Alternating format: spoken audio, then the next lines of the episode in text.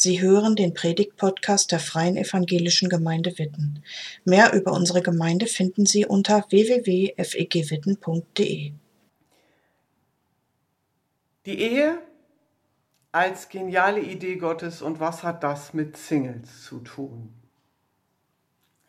Also das ist mir ja immer ganz wichtig. Wenn ich mit und für Singles arbeite, mit Solo und Co unterwegs bin, dann nicht auf einem Hintergrund von Mensch, hört doch auf, die Ehe, das ist es doch nicht mehr und schaut euch um.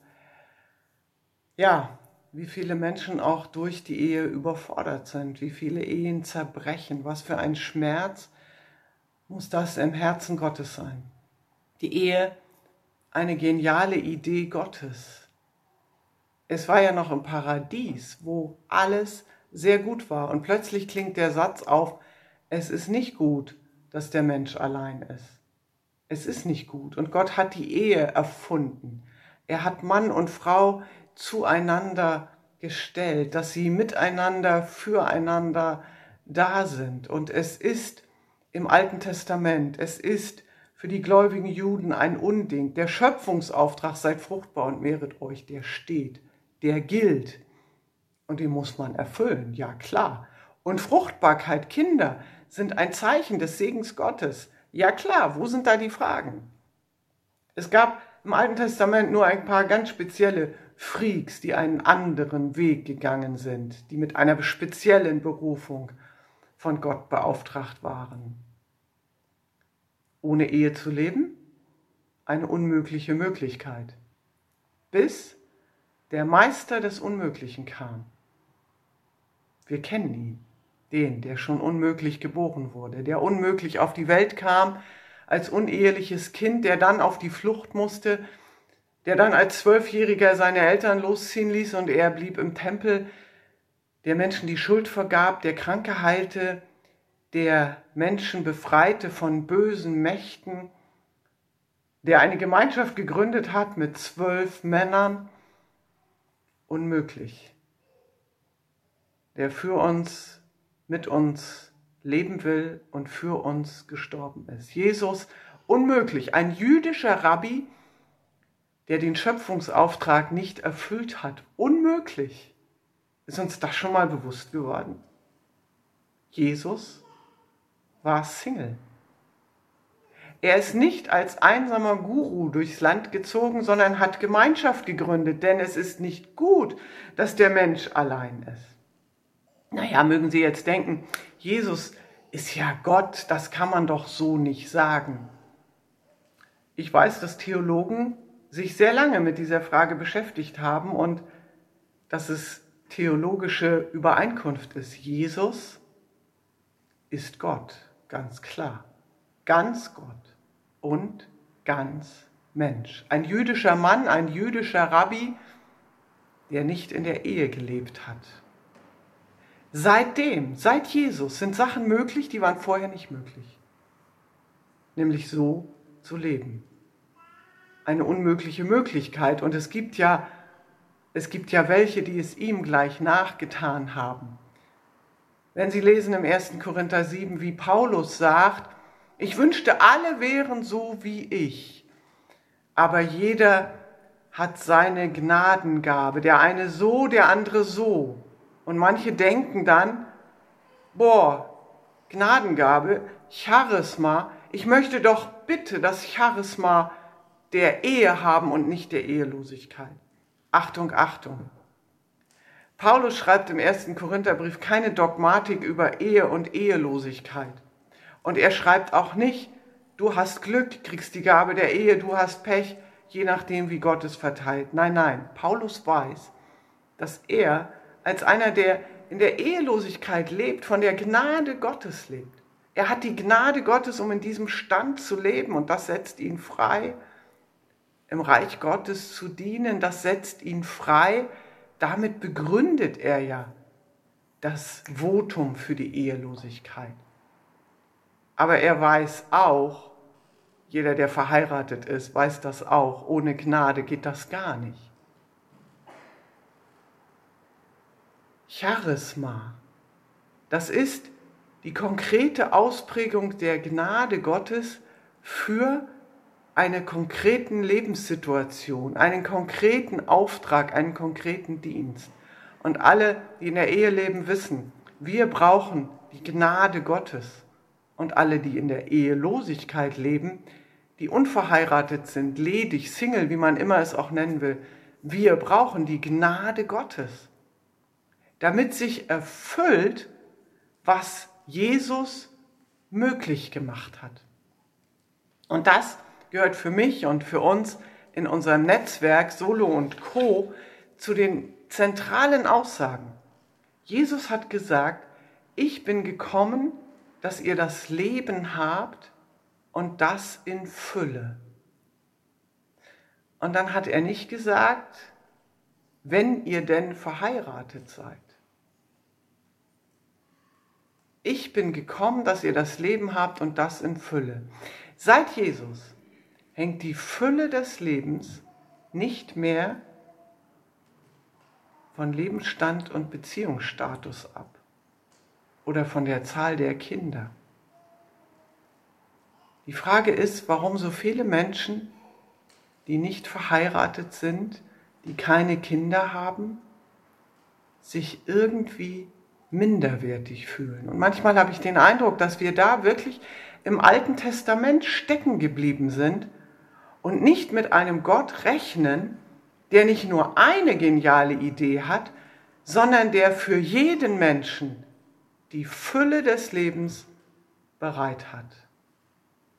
Und die Ehe ist eine geniale Idee Gottes. Was hat das mit Singles zu tun? Wir sind nicht ausgeschlossen von der Fülle, die Gott bereit hat. Und, Achtung, Achtung, wir sind nicht dazu verdammt, allein zu sein. Es ist nicht gut, dass der Mensch allein ist. Das gilt auch für Singles.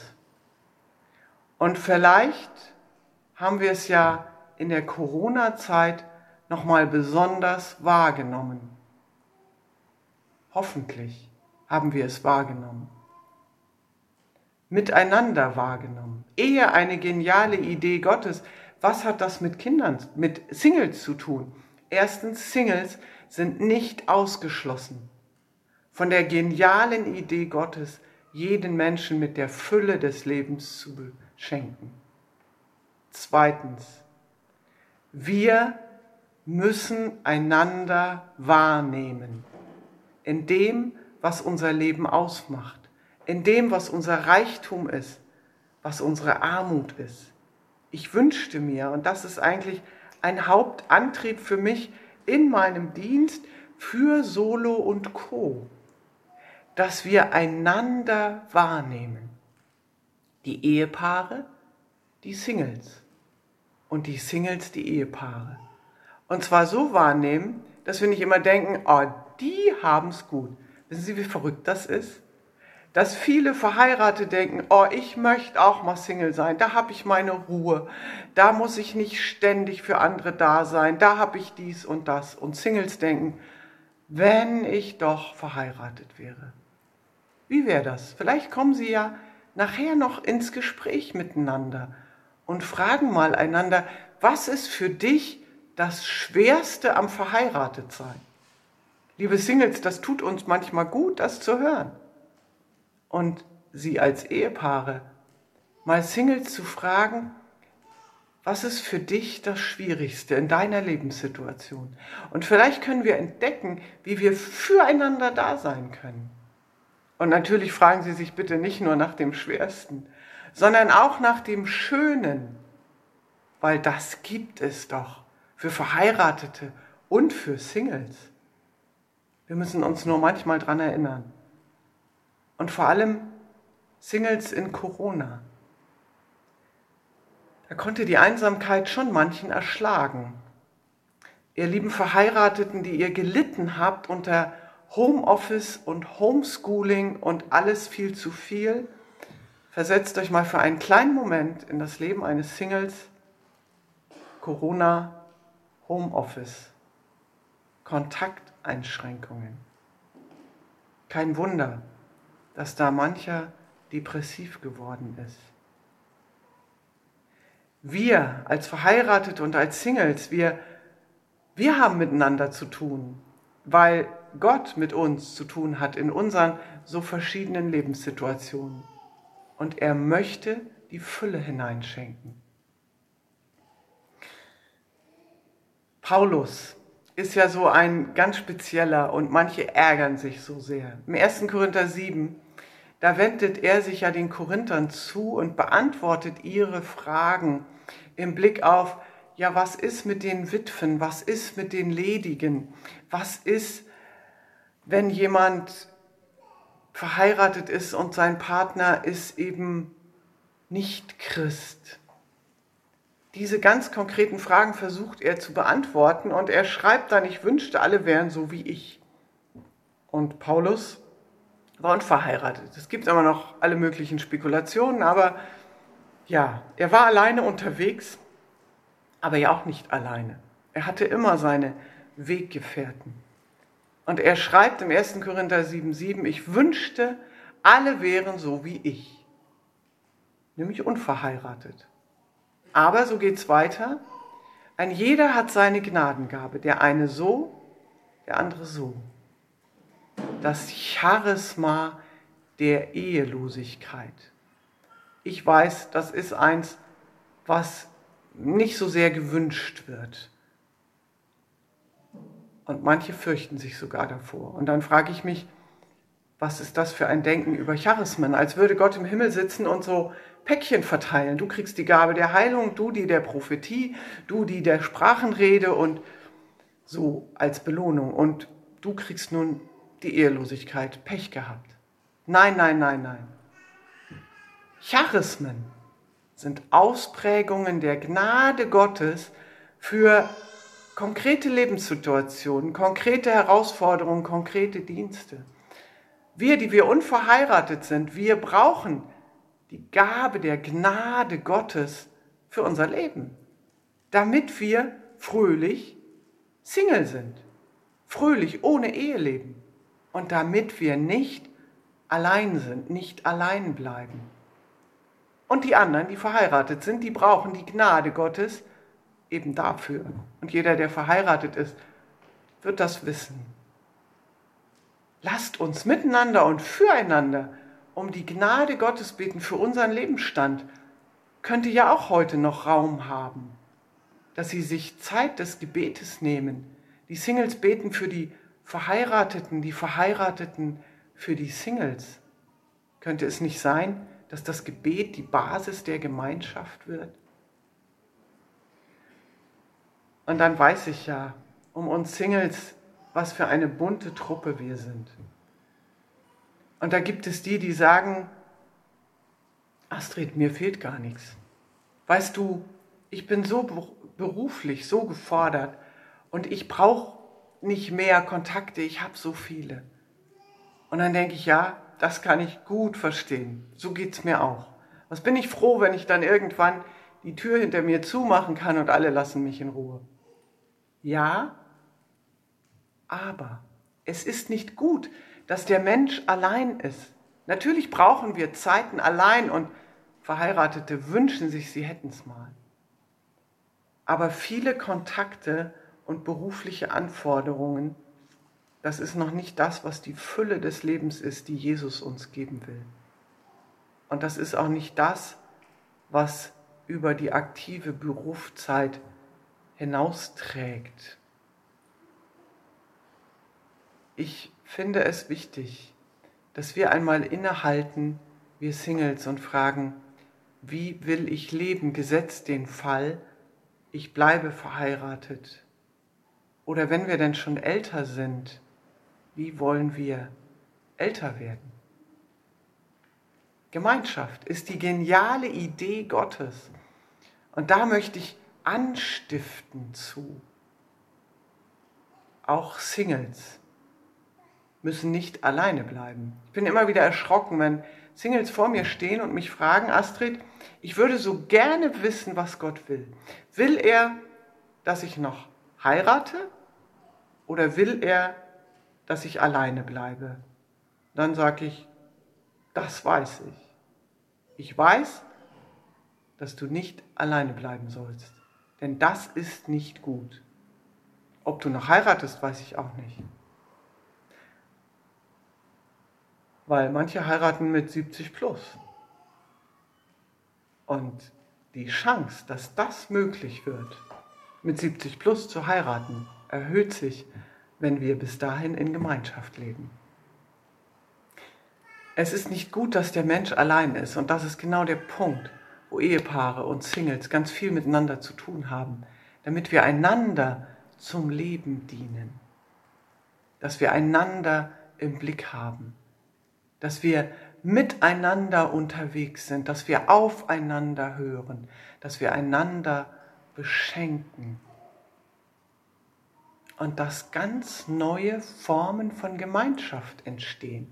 Und dann weiß ich ja um den Traum von vielen Singles und von vielen Ehepaaren, wo die Kinder aus dem Haus sind, so ein generationsübergreifendes Wohnprojekt. Und dann schaut man nach einem Haus, dann sucht man sich einen Architekten. Dann gibt es geniale Wohnprojekte, aber ganz oft passiert es, dass wenn dann so ein Wohnprojekt entstanden ist, dann wohnen da Leute aber das ist noch nicht Gemeinschaft. Gemeinschaft ist mehr als miteinander zu wohnen.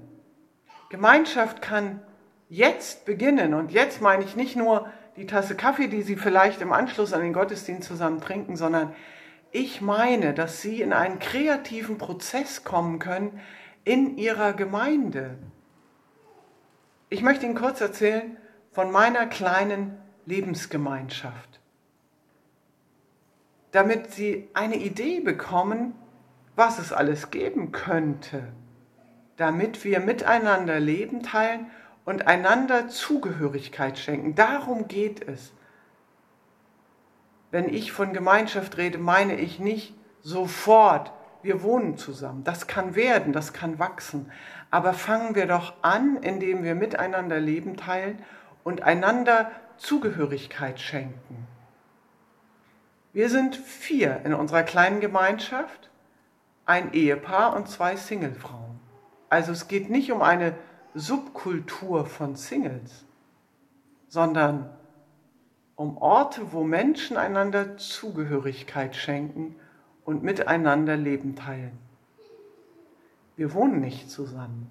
Das Ehepaar und ich, zwischen uns sind vier Kilometer. Das ist gut überbrückbar. Da kann man sich treffen, vereinbart oder auch mal spontan. Wir zwei Singlefrauen haben gemeinsam eine Wohnung gemietet, in der ich wohne und die andere Singlefrau hat hier ihr eigenes Zimmer mit ihren eigenen Möbeln, aber ihren Lebensmittelpunkt hat sie 500 Kilometer weit weg. Eine Arztpraxis, die kann man nicht schnell einpacken. Sie ist Single in einem exponierten Beruf. Viele wissen, das kann richtig einsam machen. Es ist so eine und es begab sich Geschichte, dass wir uns zusammengetan haben als Lebensgemeinschaft, miteinander Leben teilen, einander Zugehörigkeit schenken. Wenn die Singlefrau zu uns kommt, kommt sie nicht zu Besuch, sondern zu den Menschen, mit denen sie zusammengehört. Und das ist ein großer Unterschied. Singles wo die Eltern nicht mehr leben oder das Elternhaus aufgelöst ist, sind entweder alleine dort, wo sie wohnen, oder zu Besuch. Das ist kein schönes Lebensgefühl. Eine Frage von ganz vielen Singles ist, wo gehöre ich dazu? Zugehörigkeit, eine tiefe Sehnsucht. Wir können einander Zugehörigkeit schenken indem wir voneinander wissen, wo bist du gerade, wie geht's dir gerade, was machst du gerade, was beschäftigt dich. Und dann die Fragen von vielen Singles. Jetzt ist es ja bald wieder soweit. Weihnachten, Jahreswechsel, die Feste. Wo verbringe ich sie? Mit wem fahre ich in den Urlaub? Das mache ich nicht immer zu mit irgendwelchen Leuten, sondern mit Menschen, mit denen ich zusammengehöre. Wir können füreinander da sein, als Singles untereinander, aber natürlich auch mit Ehepaaren. In unserem Netzwerk gibt es andere Gemeinschaften, zum Beispiel eine Singlefrau mit einer Familie mit fünf Kindern. Sie sind schon lange befreundet und dann haben sie gesagt, wir werden Lebensgemeinschaft. Das ist nochmal was anderes. Da kommt Verlässlichkeit, Verbindlichkeit. Wir haben eine schriftliche Vereinbarung. Und inzwischen sind wir in der Situation, dass wir uns nicht mehr jedes Jahr neu vereinbaren, sondern jetzt sagen, wer aussteigen will, sagt es bitte. Natürlich hat jeder die Freiheit, auch alleine weiterzugehen. Aber haben wir es nicht gemerkt, gerade in der Corona-Zeit, wie gut es ist, Menschen zu haben, wo es nicht auf ihre spontane Idee kommt, mir mal was Gutes zu tun, sondern wo wir wissen, ich habe Menschen, mit denen gehöre ich zusammen. Und vielleicht überlegt ihr ja heute mal, mit wem gehöre ich zusammen? Die Singles und die Ehepaare? Gibt es Menschen außerhalb ihrer natürlichen Familie, mit denen sie zusammengehören? Gibt es Orte, wo sie mit Menschen Zugehörigkeit teilen, Leben teilen? Welche Ideen gibt Gott ihnen heute und in der kommenden Zeit? Ich glaube, dass Gemeinde sich verändert. Erleben wir es nicht gerade? Sind wir nicht herausgefordert, neue Formen zu finden? Nehmen Sie diese Begriffe mit. Einander Zugehörigkeit schenken, miteinander Leben teilen und werden Sie kreativ. Aus einer Freundschaft könnte eine Lebensgemeinschaft werden. Aber denken Sie nicht, Gemeinschaft, sofort, wir machen los. Gemeinschaft braucht Sehnsucht, Begeisterung, Gebet und Kompetenz. Gerade wir Singles sind ganz schöne Individualisten, freiheitsliebende Individualisten. Wir brauchen Kompetenz. Das erlebe ich auch immer wieder. Und dazu sind wir unterwegs. Da etwas zu entwickeln, da zu helfen mit der Fachstelle Gemeinschaft. Das ist das andere Angebot, was wir machen. Es geht ums Reich Gottes. Und da gibt es nicht die Leute, die alleine sind. Füreinander, miteinander. Ehe als geniale Idee Gottes, was hat das mit uns Singles zu tun? Wir sind von Gott her zusammengestellt. Und ich als Single habe die Freiheit, jetzt gerade anderen Menschen zu dienen. Für mich ist das auch ein Geschenk meines Standes, dass ich jetzt verfügbar bin aber nicht, weil andere sagen, du bist doch Single, du hast doch Zeit, sondern weil Gott einen Impuls in mein Herz gesetzt hat. Und ich wünsche mir, dass wir uns von Gott Impulse geben lassen und seine Spur finden mitten im Alltag und in ihrer Gemeinde. Gott segne sie. Danke fürs Zuhören. Sie wünschen sich jemanden, der ein offenes Herz und Ohr für Sie hat? Wir haben ein Team von Seelsorgern, das sich freut, für Sie da zu sein und vermitteln Ihnen gerne einen Kontakt. Anruf genügt unter Witten 93726.